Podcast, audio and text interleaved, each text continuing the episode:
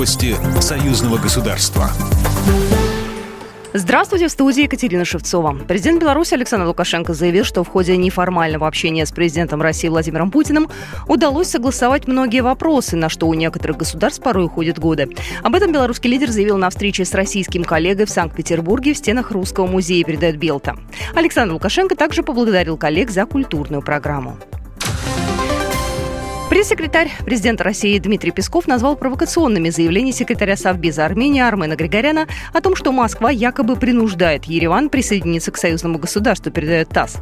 Григорян ранее выступил с соответствующим утверждением, а также заявил, что Россия якобы давит на Армению в вопросе Лачинского коридора. Такие заявления можно рассматривать как провокационные, сообщил Песков. Они не соответствуют действительности. Никто из российских чиновников это не говорил и ни через кого не доводил до армянской стороны.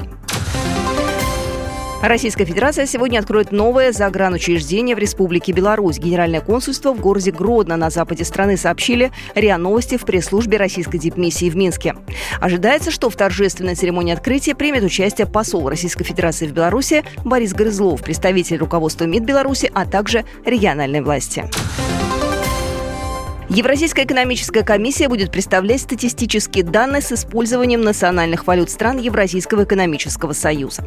Соответствующие изменения коллегия ЕЭК внесла в методологию формирования официальной статистической информации ЕАЭС, сообщает Белта со ссылкой на пресс-службу комиссии.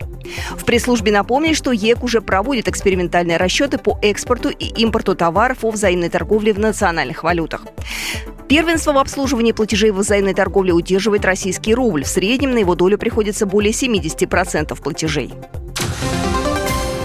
Беларусь планирует нарастить туристические связи со странами ШОС в 2023 году. Об этом сообщил председатель Республиканского союза туристической индустрии Филипп Гулы, передает Белта. «Мы рассчитываем на контакты со странами ШОС, в том числе с Индией и Китаем», заявил он. Помимо этого, целевым рынком для нас выступает и Узбекистан. Критерии туриста из Ташкента сейчас возросли и стали популярны туры выходного дня. Это значит, что Минск со своей туристической инфраструктурой способен конкурировать с другими странами упомянутого союза и донести свой продукт до потребителей потребителя. Также он обратил внимание на правильность принятия решения по продлению безвизового режима с Латвией, Литвой и Польшей. Программа произведена по заказу телерадиовещательной организации Союзного государства. По вопросу размещения рекламы на телеканале «Белрос» звоните по телефону в России 495 637 65 22. В Беларуси плюс 375